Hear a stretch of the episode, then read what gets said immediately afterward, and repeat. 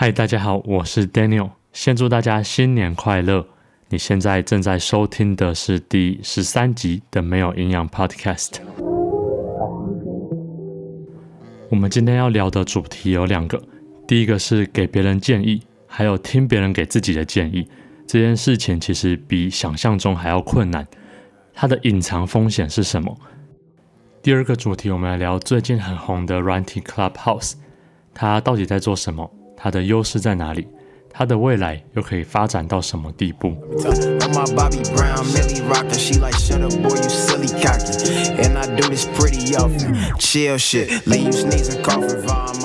在进入今天的主题之前，有两件事情一定要分享一下。第一个就是，不知道大家有没有被蚊子吵到的经验？我最近睡觉都疯狂的被蚊子吵醒。它有时候在半夜在你耳朵旁边嗡嗡叫，或是一直叮你，然后就超痒的痒醒。这让我想到我大学的时候，那时候有一阵子我在外面租房子，那间租屋的窗户纱窗都旧了，就很多破洞，然后空隙很大。然后那间租屋因此蚊子非常的多，有时候一个晚上会有九只、十只以上的蚊子。那时候我就睡得很差。然后又在又在准备国家考试，我就去买了一个蚊帐，想说这样我就可以睡得比较好。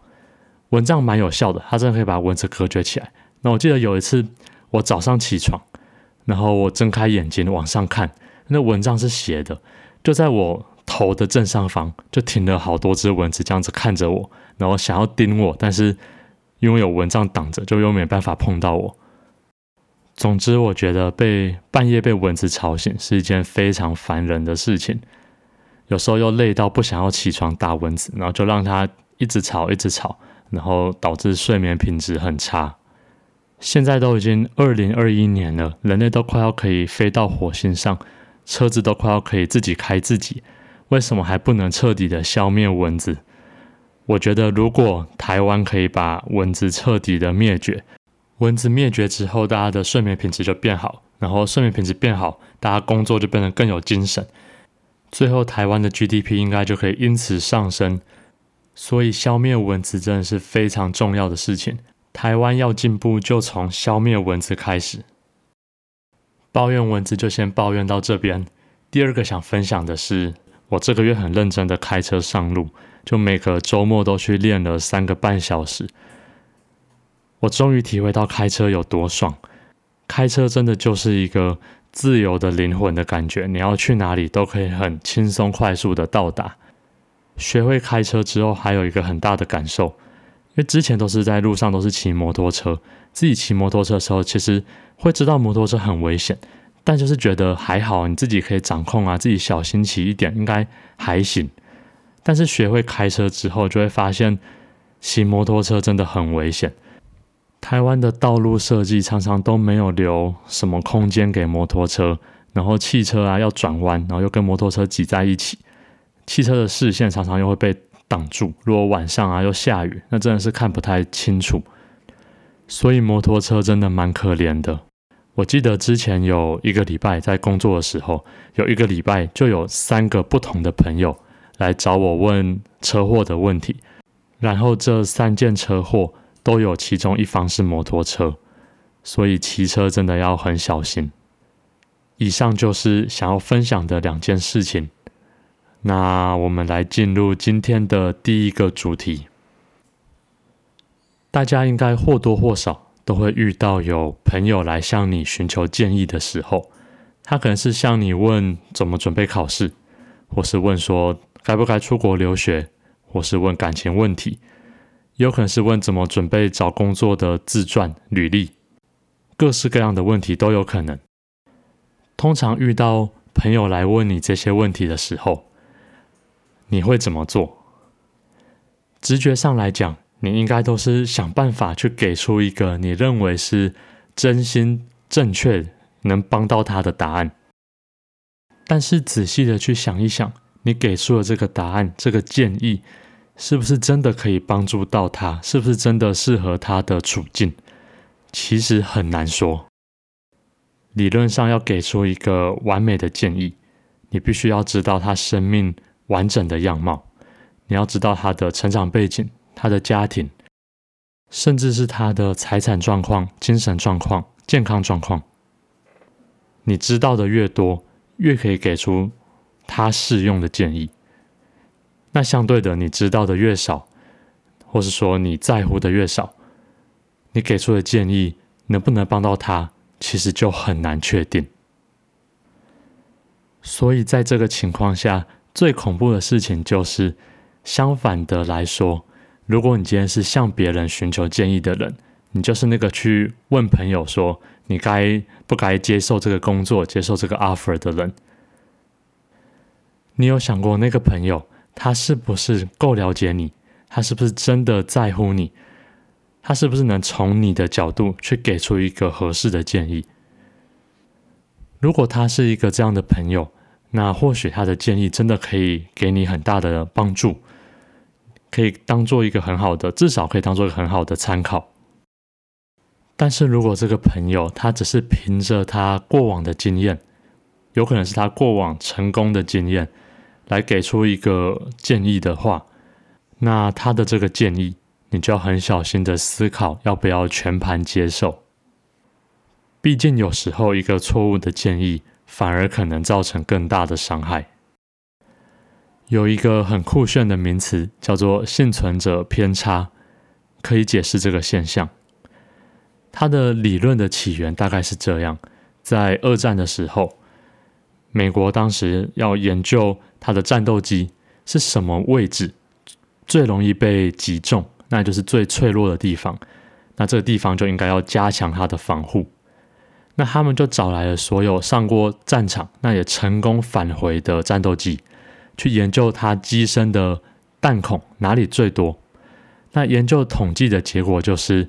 最容易被打中的地方是飞机的机翼，那最少被打中的地方是飞机的引擎。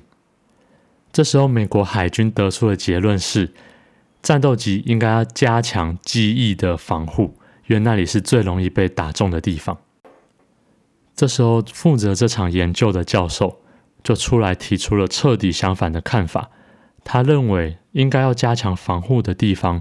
反而是最少被击中的引擎。他认为这个研究的样本全部都是成功返航，也就是幸存下来的战斗机。如果只看幸存下来的战斗机，可以发现最少被击中的地方就是引擎，这个地方才是最该加强防护的，因为所有引擎被击中的战斗机都已经坠毁了。换句话说，也就是如果我们今天只去研究，幸存下来的人，他有什么特质？我们很容易去忽略掉他真正幸存的原因是什么。就像这些幸存下来的战斗机一样，他们机翼被打中最多，但是这并不会直接造成他们有坠落的风险，反而是最少被打中的地方才是他们存活下来的原因。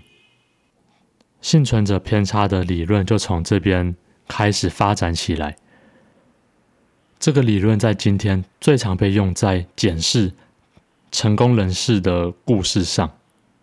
在资本主义的社会里面，成功存活下来的胜利者，他就像是那些成功返航的战斗机一样。如果我们只去听这些成功人士所说的故事，我们就像是只去研究成功返航的战斗机一样。我们很可能就会忽略掉他之所以存活下来的重点在什么地方。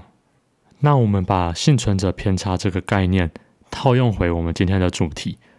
当我们去向别人寻求建议的时候，他给出的建议一定是本于他自己成功做到的经验。这也就代表着他的建议一定不会是事情的全貌，或者也可以说。任何的建议都不会有事情的全貌。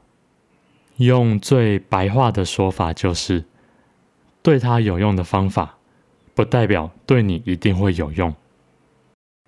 所以结论是什么？我觉得在接受别人建议的时候，一定要有所保留，不要很轻易的全盘的接受别人的想法。那在给别人建议的时候，我觉得要注意的是，要适度的让对方知道，你的建议只是因为你自己过往的经验，可以当个很不错的参考，但并不是百分之百适用于他身上的。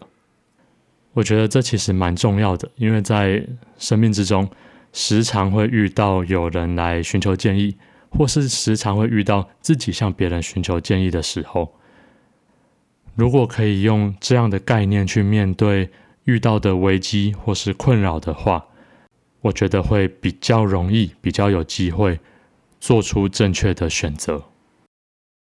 以上就是今天想要聊的第一个主题。那我们来进入今天的第二个部分。第二个我们要来聊的是 Clubhouse 这个软体，它到底是什么？它的优势在什么地方？最后是它为什么会这么热门？我们先从这个软体到底在干嘛聊起。这个软体的使用者，每一个办了账号的使用者，都可以开启一个一个的房间。这个房间是用来聊天的，房间里面会分成主持人跟听众。主持人是可以发言的，那主持人就会讲话；那听众是在听主持人讲话的。那他设计了一个很有趣的机制。听众可以举手发言，那主持人看到之后可以选择同意把这个听众拉到主持人的部分。听众被拉到主持人之后，听众就可以开始发言给所有的听众听。这形成了一个很有趣的现象，就是除了主持人之外，每一个听众都有发言的机会。所以在这一个一个房间里面。很容易形成用对话或说讨论的形式在进行的聊天。Clubhouse 这个软体的主要功能大概是这样。那它目前还有两个蛮大的特点。第一个就是它只有 iPhone 可以使用。那第二个是现在不是每一个人都可以去登录成为使用者，你必须要有邀请码才可以使用这个软体，才可以办账号成为使用者。我自己是觉得这两个特点很快就不会再存在。至于原因的部分，就是跟我们后面要聊的要怎么看待这个软体的定位有相关。在我们的日常生活中，我们会使用很多的社群软体。如果是短文字或是说资讯提供的部分，很多人会使用推特。如果是日常生活、照片，图像为主的话，我们可能会使用 Instagram。如果是比较用心制作、比较长度比较长的影片的话，我们可能会使用 YouTube。最后还有一个，不管是影片、图片、文字、资讯，全部都可以在上面使用的 Facebook。这些社群软体有一个很大的共通点：当这些社群软体每增加一个使用者的时候，比如说多了一个人去办了 Instagram 账号。每增加一个人，对整个社群软体上的使用者是有利的，因为如果有多一个人办账号，那他也会制造出他自己的产出的内容，那原原本既有的使用者，他就多了更多的内容可以看，这某程度是社群软体的本质。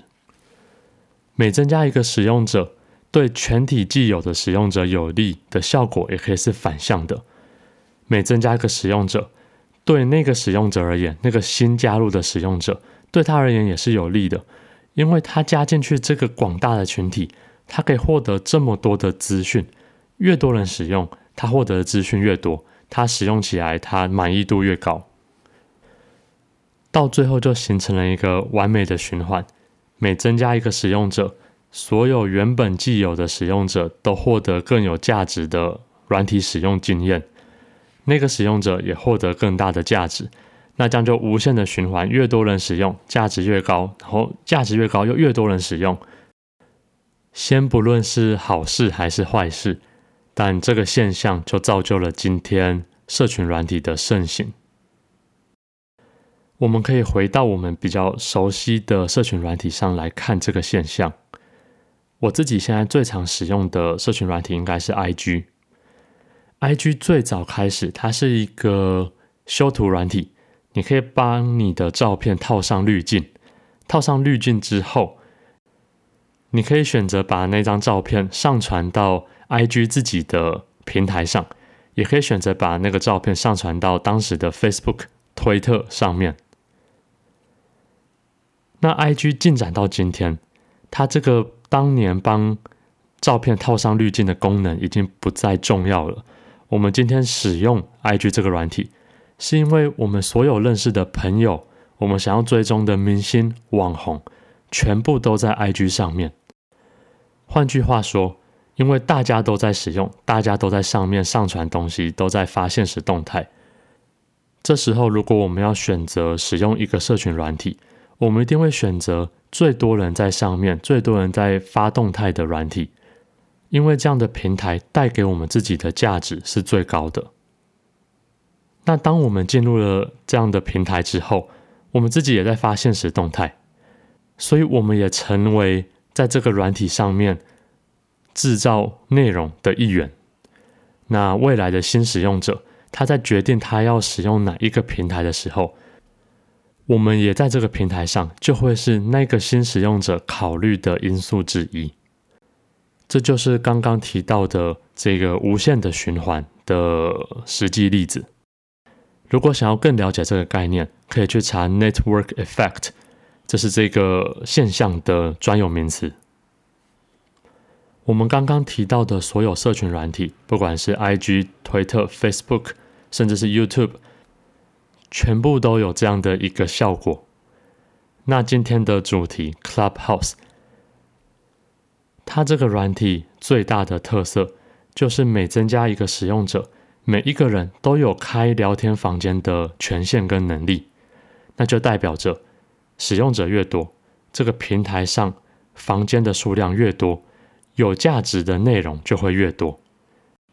也就是说，它也可以形成一个无限的价值循环，使用者越多，对原本既有使用者的价值越高，原本使用者价值越高，就吸引到越来越多的使用者，那越多使用者又加入了之后，创造出更多、更有趣、更丰富的内容，在这个平台上的产出，这个平台上的价值就不断的向上提升，那到最后，所有人都必须加入这个平台。